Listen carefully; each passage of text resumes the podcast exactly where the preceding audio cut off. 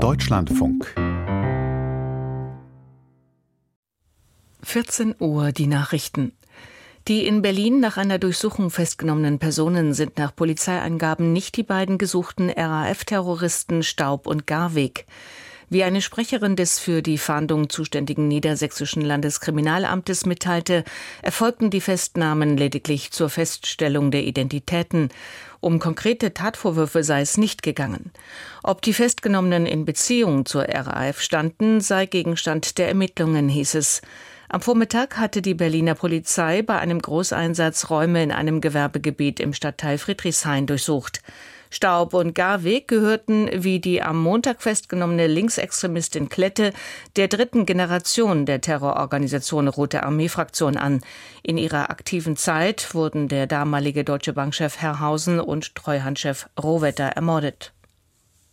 Die IG Metall wirft Arbeitgebern und Unternehmen mangelnde Ausbildungsbereitschaft vor.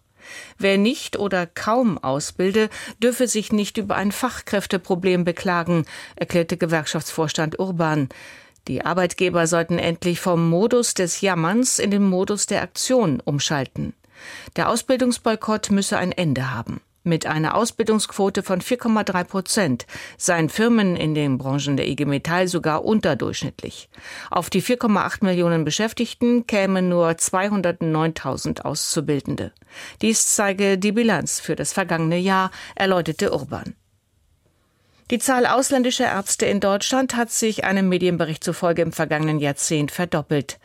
Ende 2023 sei sie auf ein Rekordniveau von fast 64.000 gestiegen, berichten die Funke Medien unter Berufung auf die Bundesärztekammer. Die meisten Mediziner ohne deutschen Pass kämen aus EU-Ländern und dem Nahen Osten. Insgesamt sind in Deutschland rund 420.000 Ärzte berufstätig. Der Hauptgeschäftsführer der Landesärztekammer Rheinland-Pfalz, Hofert, warnte vor Problemen durch unzureichende Deutschkenntnisse. Mitunter komme es zu lebensgefährlichen Missverständnissen. So würden etwa die Begriffe Brust- und Bauchschmerz verwechselt, woraufhin der Bauch untersucht und der Herzinfarkt übersehen werde. Das Problem dürfe sich weiter verschärfen, führte Hofert aus. Mit Studienabgängern aus Deutschland ließe sich der Personalbedarf nicht decken. Zudem gehe ein beachtlicher Teil von ihnen gar nicht in den Beruf. Nach dem gestrigen russischen Drohnenangriff in der ukrainischen Hafenstadt Odessa ist die Zahl der Toten nach Behördenangaben auf mindestens zehn gestiegen. Wie ein Sprecher der Regionalverwaltung mitteilte, wurden eine Frau und ihr acht Monate altes Baby aus den Trümmern eines Wohnhauses geborgen.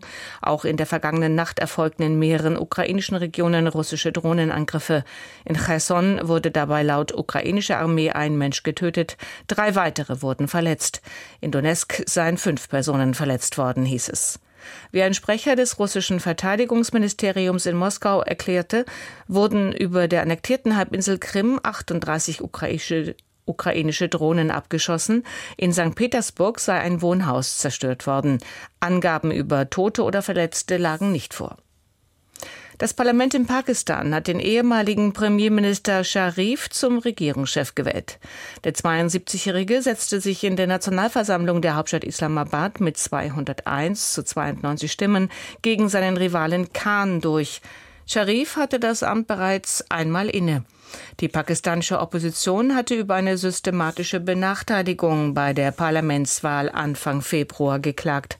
Nach einem Urteil des obersten Gerichtshofes konnten ihre Mitglieder nur als unabhängige Kandidaten antreten.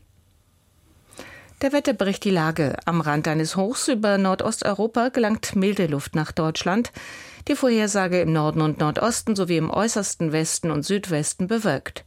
Dazwischen meist heiter, Höchstwerte bei 12 bis 18, im Süden bis 20 Grad. Morgen im Norden und Westen sowie gebietsweise im Osten stark bewölkt und bis in die Mittagsstunden teils neblig trüb. Vereinzelt etwas Sprühregen. Im Süden nach Nebelauflösung sonnig, Temperaturen 8 bis 15 Grad. Und die weiteren Aussichten am Dienstag dichte Bewölkung und nur hier und da etwas Sonne, örtlich Schauer 5 bis 13 Grad. Das waren die Nachrichten. Mehr Informationen in den Apps DLF Nachrichten und DLF Audiothek.